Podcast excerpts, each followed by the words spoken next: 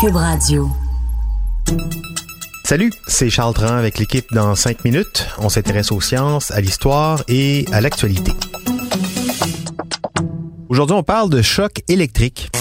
Lorsqu'arrivent les mois de novembre et décembre, il y a certains items de notre maison qu'on approche avec beaucoup de précaution. On les redoute même. Pourquoi? Parce qu'on attrape toujours des chocs électriques quand on les touche. Oh! Mais ça arrive pas en été. Pourquoi? Grosse question à laquelle Hélène Lorrain nous répond. Les chocs électriques sont causés par un déséquilibre dans la charge électrique de la matière. Et pour comprendre comment ce déséquilibre se produit, il faut regarder du côté des atomes. Dans les atomes, il y a les neutrons qui sont neutres, les protons qui sont chargés positivement et les électrons qui sont chargés négativement. Les deux premiers, donc les neutrons et les protons, sont dans le noyau de l'atome et les troisièmes, les électrons, se promènent autour du noyau. C'est un modèle qu'on connaît bien, il est souvent illustré à plusieurs endroits, c'est même des logos des fois. Normalement, les charges positives et négatives dans les atomes s'équilibrent et il n'y a pas de problème. Mais il y a les électrons. Ce sont eux les petits snoraux de toute cette histoire.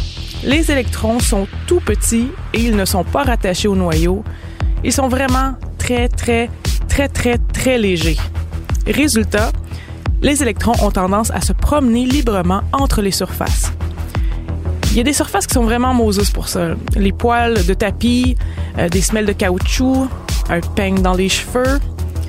Des fois, quand on frotte deux surfaces, il y a des électrons qui s'arrachent d'une surface pour aller à l'autre et il en résulte un déséquilibre de charge.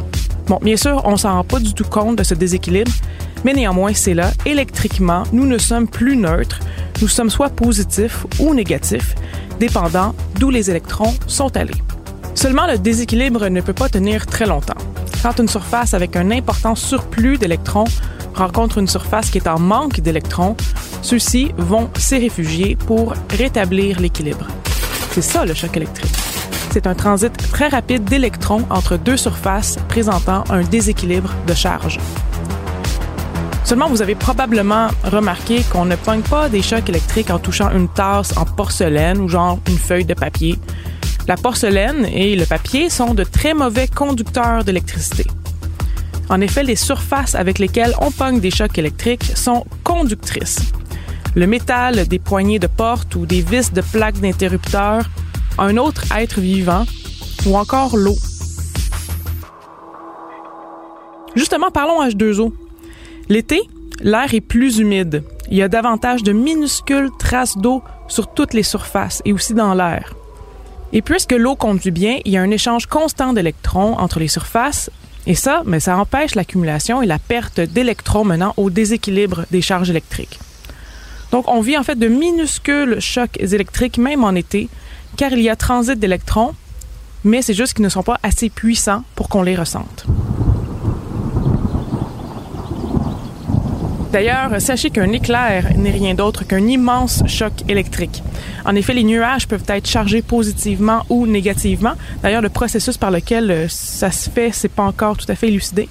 Et les nuages redeviennent neutres par une décharge électrique ionisant l'air ambiant, soit entre eux, ou encore avec la Terre, un bâtiment ou un humain. Souvenez-vous que nous aussi, nous sommes d'excellents conducteurs électriques. Oui, et d'ailleurs, si je peux me permettre de citer Robert Charlebois, c'est pas physique, c'est électrique. Non, sérieux, les électrons, ces petits snoraux qui se manifestent à nous par temps froid, on en sait un peu plus sur leur façon de fonctionner. Merci beaucoup, Hélène Lorrain. C'était en cinq minutes.